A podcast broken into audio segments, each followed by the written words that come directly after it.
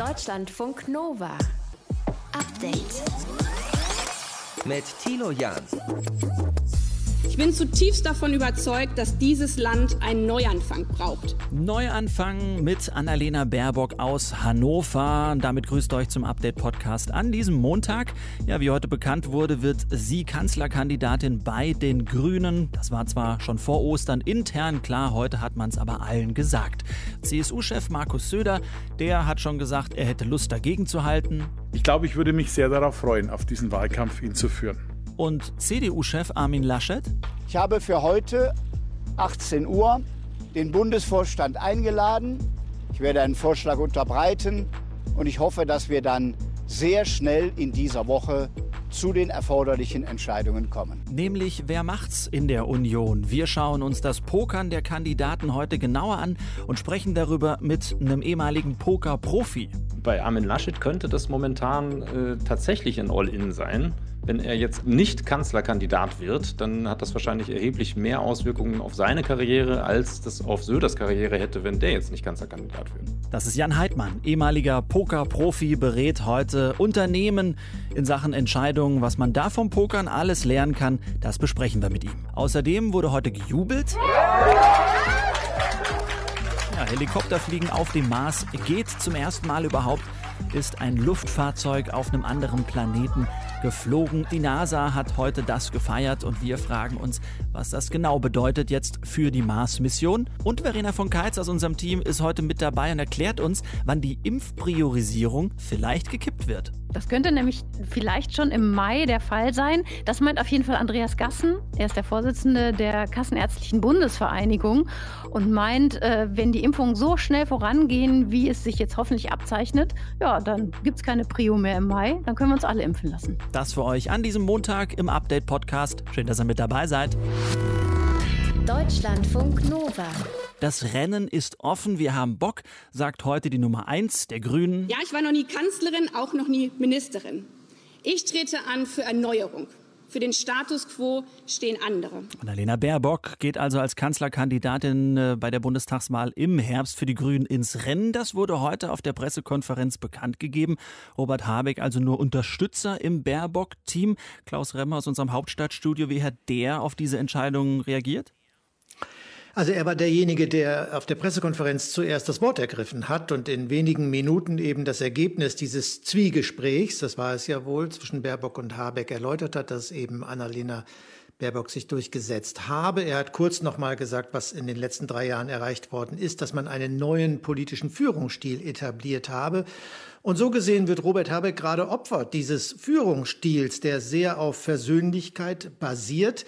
Und er hat den Stil so beschrieben. Ich wollte immer, dass Macht so interpretiert wird, dass Führung so gelebt wird, dass man aneinander wächst und sich nicht gegenseitig die Beine wegtritt.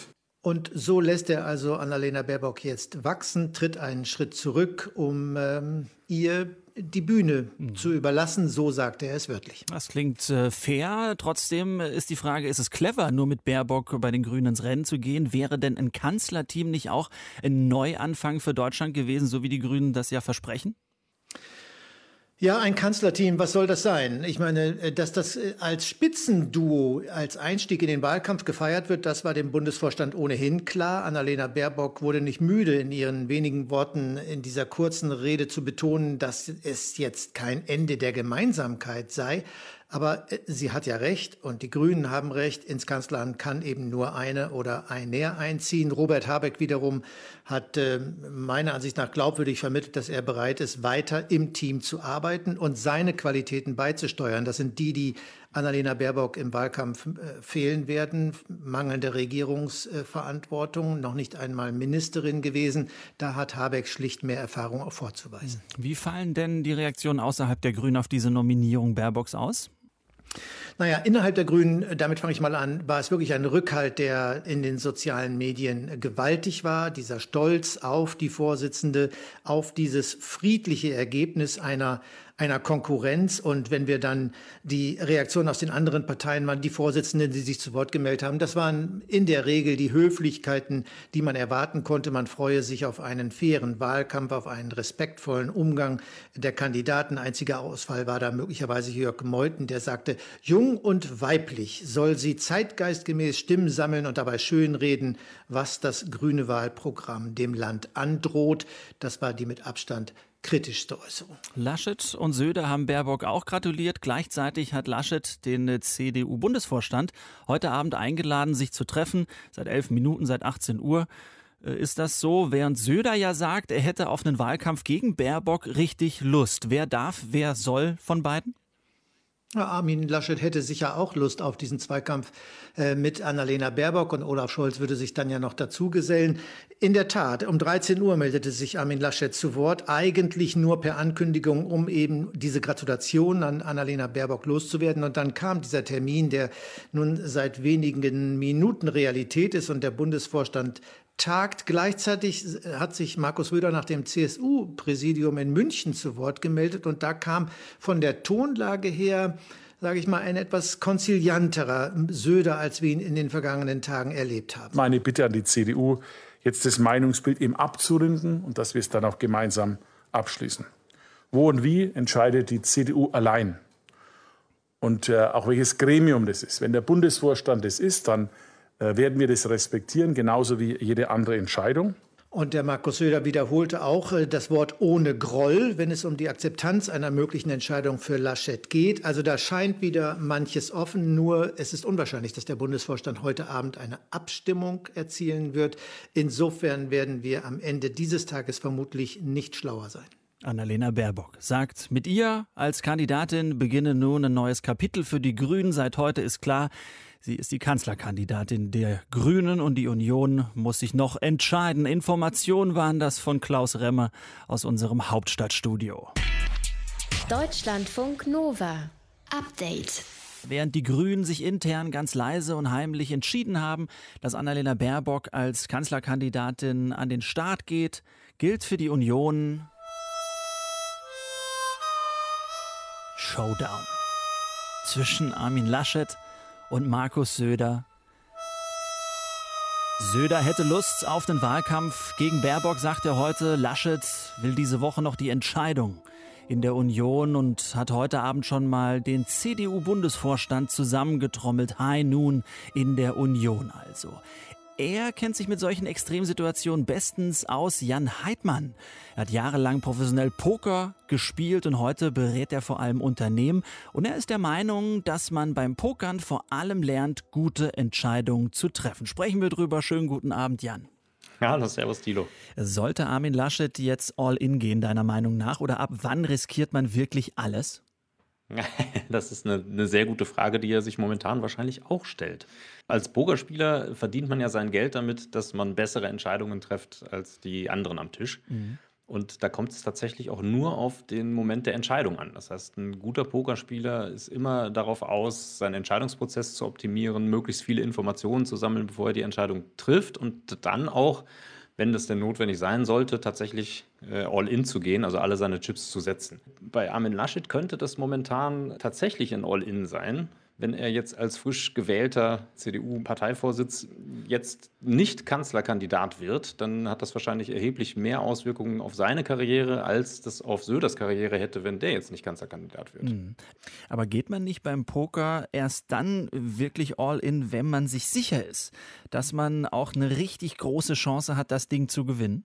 Nein, das ist tatsächlich nicht so, sondern man muss sich nur sicher genug sein. Also als Beispiel, wenn ich jetzt das Zehnfache gewinnen kann von dem, was ich einsetze, dann muss ich das nicht immer gewinnen, um dann beim Plus rauszukommen, sondern nur ein bisschen häufiger als der Prozentsatz des Einsatzes. Also wenn ich jetzt 10 Prozent vom Pot bezahlen muss, das heißt, ich mhm. kann das neunfacher dann dementsprechend gewinnen, dann reicht mir eine Gewinnwahrscheinlichkeit von 11 Prozent, um da im Plus zu landen. Und in dem Fall von Armin Laschet und Markus Söder muss er eben, wenn man jetzt für Armin Laschet spricht, nur sicher sein, dass er vor Söder kommt. Äh, man trifft immer eine bessere Entscheidung. Ist es das, worum es geht? Das ist der Plan. Man trifft natürlich nicht immer eine bessere Entscheidung. Wir treffen im Poker wie auch im Business, wie auch im Leben immer Entscheidungen unter Unsicherheit. Ich glaube, das, was man beim Poker ganz besonders gut lernen kann und auch muss, ist, dass die Resultate immer lügen. Also egal, ob ich jetzt gewinne oder verliere, das Resultat spiegelt eigentlich nicht die Wirklichkeit wider. Wir nehmen jetzt mal ein Fußballbeispiel, äh, Champions League, FC Bayern gegen Barcelona. Dann ist es vor dem Spiel meistens 60, 40, 55, 45, wer da gewinnen wird. Aber nach dem Spiel bekommt ja eine der Mannschaften 100 Prozent der Punkte mhm. und die andere bekommt 0 Prozent der Punkte. Das heißt, der Verlierer wird viel stärker abgestraft, als ihm das eigentlich zusteht und der Gewinner bekommt mehr, als ihm eigentlich zusteht. Im Fall von Armin Laschet und Markus Söder ist es ja jetzt auch klar, dass nur einer gewinnen kann. Gleiches gilt natürlich auch fürs Pokern. Wie schafft man es trotzdem würdevoll zu verlieren? ja, als, als Pokerspieler gehört Verlieren zum Alltag dazu. Also man muss sogar wesentlich häufiger verlieren, als man gewinnen darf, um optimal zu spielen.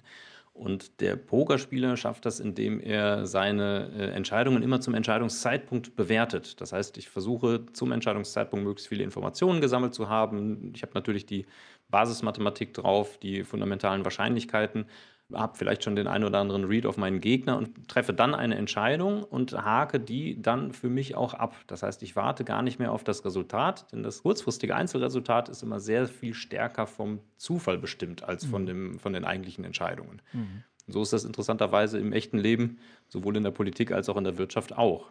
Mensch, haben wir wieder was gelernt. Klang eigentlich wie ein Politikwissenschaftler, war aber Jan Heidmann, der jahrelang professionell Poker gespielt hat und uns heute das politische Pokerspiel in der Union analysiert hat. Jan, ganz lieben Dank dafür. Sehr gerne. Deutschlandfunk Nova. Update. Stellt euch mal vor, ihr könntet in vier Wochen bei eurer Hausärztin oder eurem Hausarzt anrufen und sagen, ich hätte gerne eine Impfung gegen Corona. Und die Antwort ist dann, ja, wann denn? Dienstag um 12 oder ist Donnerstag 16 Uhr besser? Und ihr müsst nicht mal nachweisen, dass ihr zu einer priorisierten Gruppe gehört, wegen Alter oder Vorerkrankung oder ähnlichem. Das könnte schon im Mai Realität sein, sagt der Sprecher der Kassenärztlichen Bundesvereinigung Andreas Gassen gestern gegenüber der FAZ. Verena von Keitz aus unserem Team hat sich es genauer angeschaut für uns heute. Heißt das, die Impfpriorisierung, über die wir ja so viel geredet haben, die könnte jetzt wirklich bald Geschichte sein? Also das meint zumindest Andreas äh, Gassen von der KBV mit dem Argument, dass ab Mai auch Facharztpraxen mitimpfen werden und viele Leute damit erreichen können und dass sowieso schon sehr viele Menschen aus den Risikogruppen zumindest einmal geimpft seien und man dann die Priorisierung wirklich nach und nach fallen lassen könnte, wenn denn die Praxen wirklich so gut versorgt würden mit Impfstoff wie geplant. Ja, aber ganz ehrlich, passt das doch überhaupt nicht zu all diesen Meldungen, dass Impfen gegen Corona in Deutschland so schleppend läuft, weil wir immer zu wenig Impfstoff haben, oder?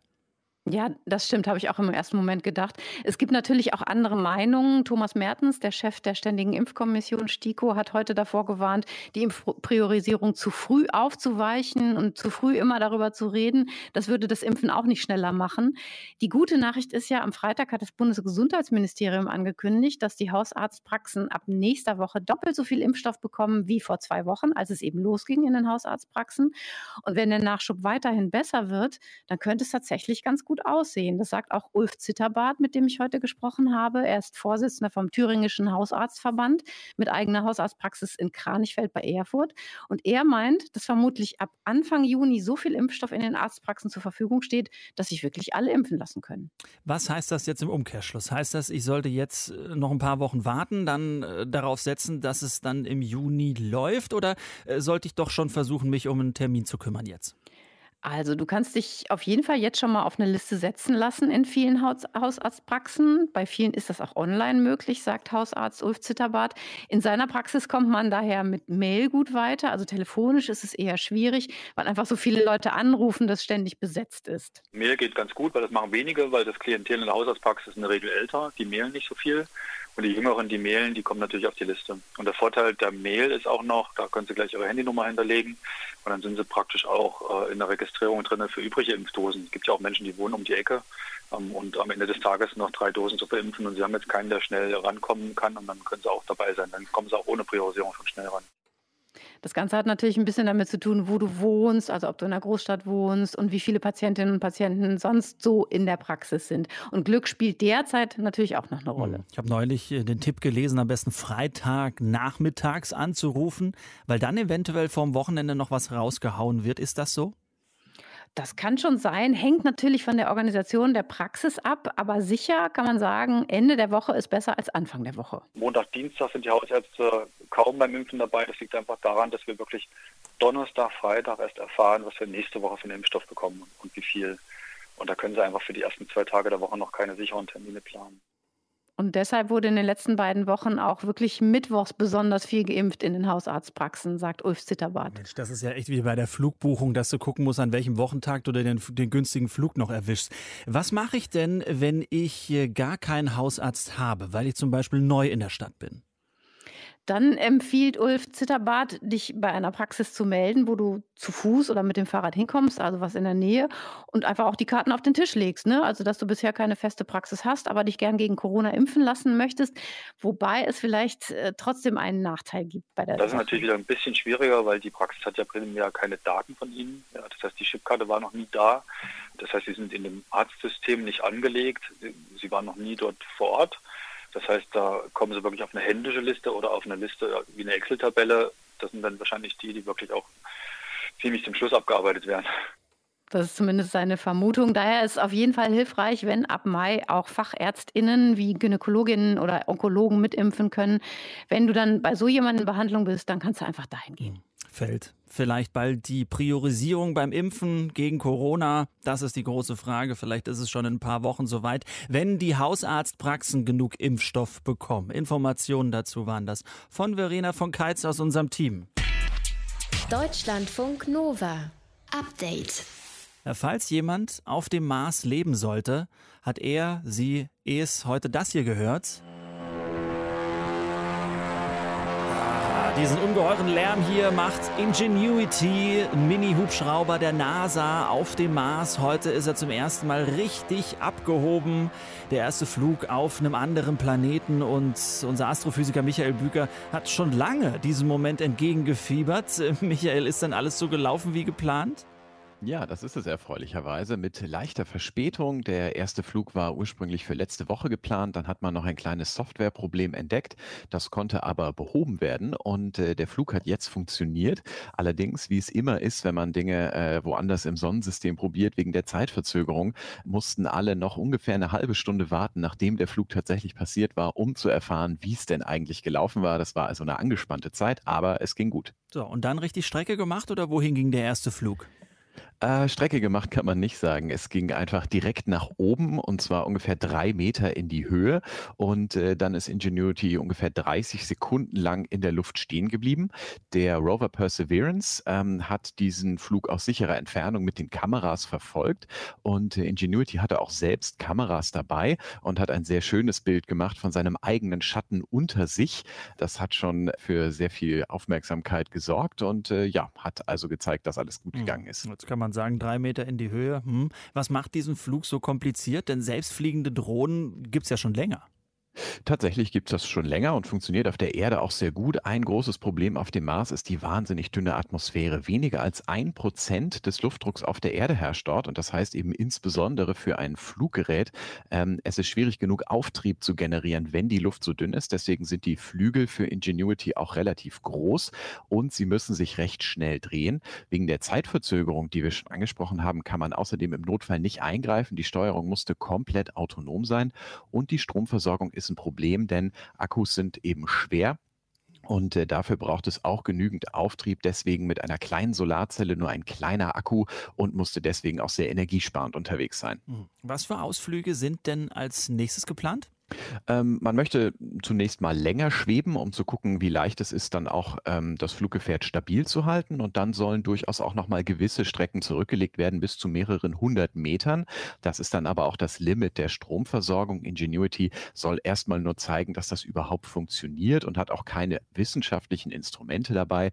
Aber das Ganze ist natürlich eine Vorbereitung darauf, dass man mal auf anderen Himmelskörpern, wo es eine Atmosphäre gibt, einen Überblick aus größerer Höhe bekommen kann, was dann sehr nützlich ist für die Erforschung solcher Mhm. Himmelskörper. Und nach den ersten Bildern wurde heute gejubelt im Kontrollzentrum der NASA. Ja, und die NASA vergleicht diesen ersten Flug von Ingenuity auf einem anderen Planeten mit dem ersten Flug der Gebrüder Wright. Das ist fast schon 120 Jahre her. Findest du diesen Vergleich angemessen?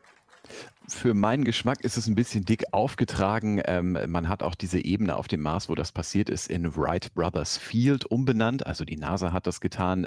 Es liegt eben in der Natur der USA, sich ständig selbst zu feiern, wenn was gelingt. Ich finde es ein bisschen schade, dass das alles von so ja, recht einfacher nationaler Folklore begleitet wird.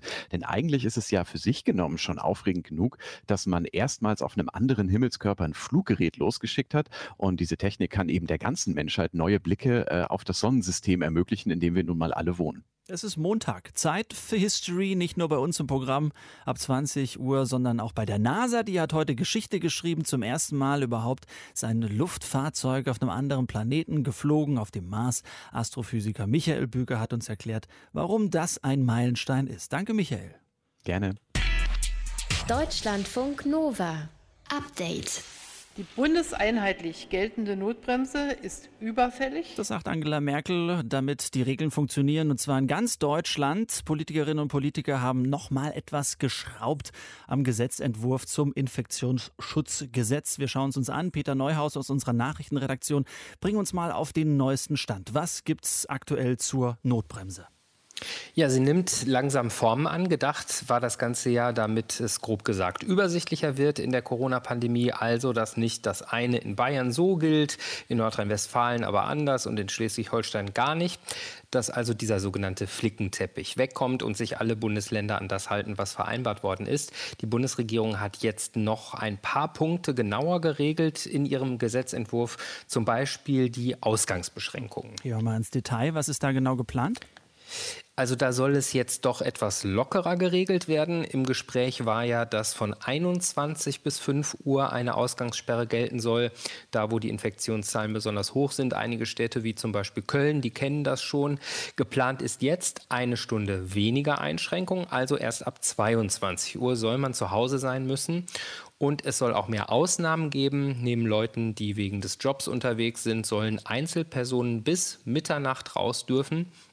Also wer total drauf steht, im Dunkeln zu joggen, der kann sich freuen. Was steht noch drin in diesem neuen Entwurf? Ja, dass man bei einer Inzidenz über 100 äh, noch mit Termin in Läden rein darf, allerdings nur mit negativem Test, wird die Schwelle von 150 Neuinfektionen auf 100.000 Einwohner in sieben Tagen überschritten. Dann geht nur noch Click and Collect, also dass du dir was bestellst und es ähm, bei einem Geschäft persönlich abholst. Ansonsten bleiben dann die Läden aber zu, bis auf die bekannten Ausnahmen, Supermärkte, Drogerien und so weiter. Streit gab es ja zuletzt auch bei den Schulen. Welche Lösung ist da in Sicht? Da gab es jetzt nochmal äh, im Gegensatz äh, zur ähm, Ausgangssperre eine Verschärfung im Entwurf. Ursprünglich war gedacht, Schulen ab einer Inzidenz von 200 komplett dicht zu machen. Das wurde jetzt runtergesetzt auf 165, krumme Zahl irgendwie. Mhm. Ab 100 müssen Schulen auf Wechselunterricht umstellen.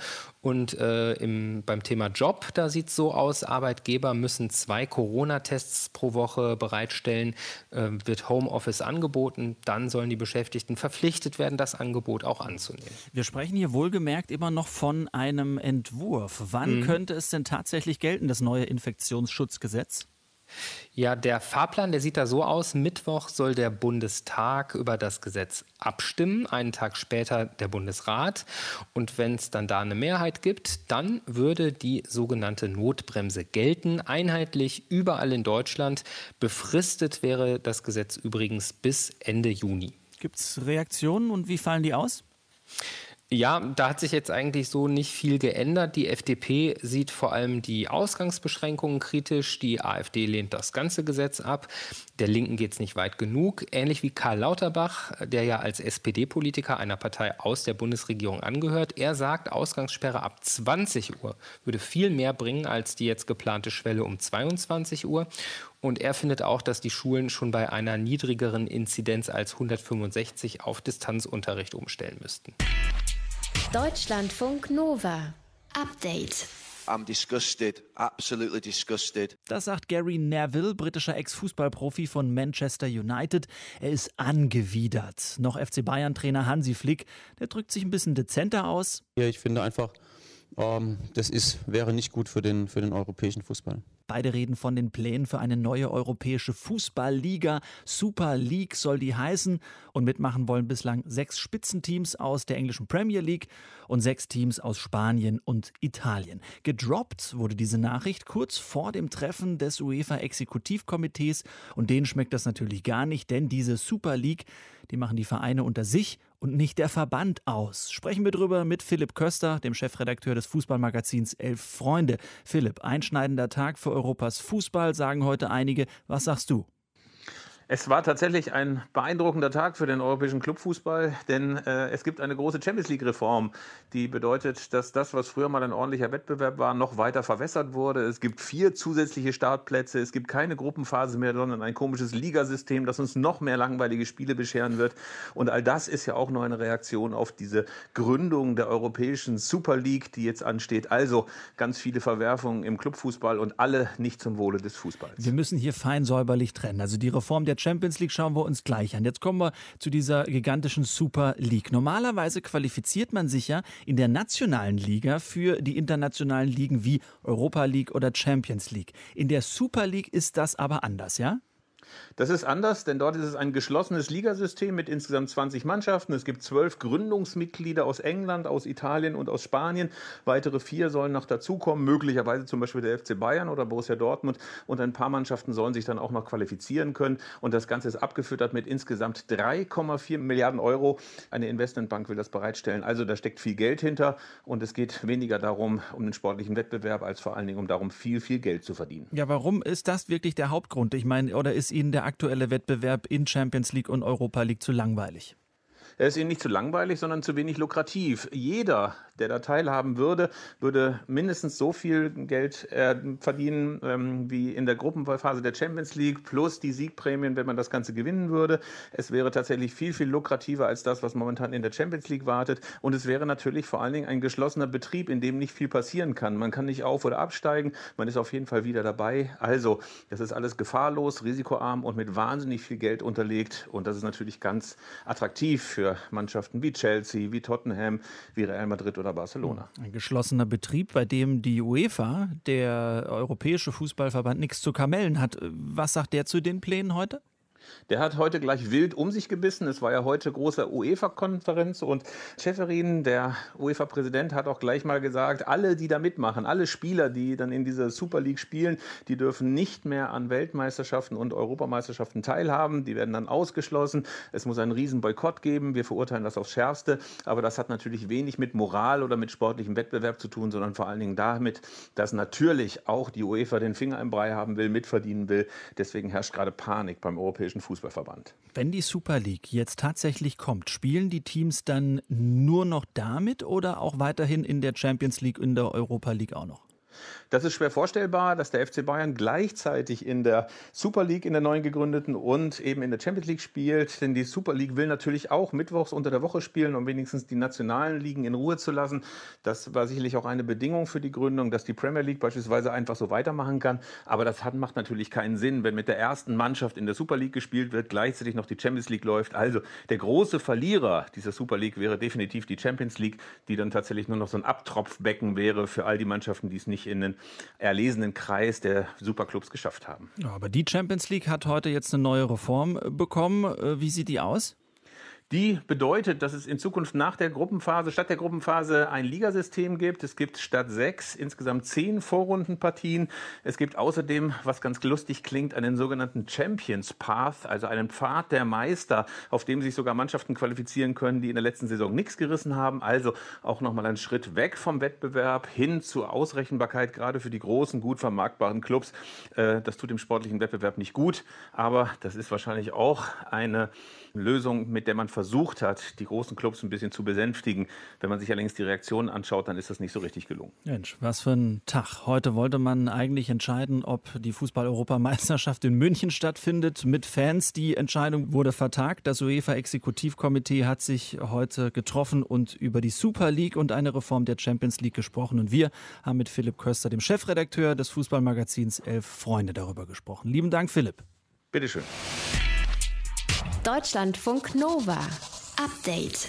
Montag bis Freitag, immer zwischen 18 und 20 Uhr.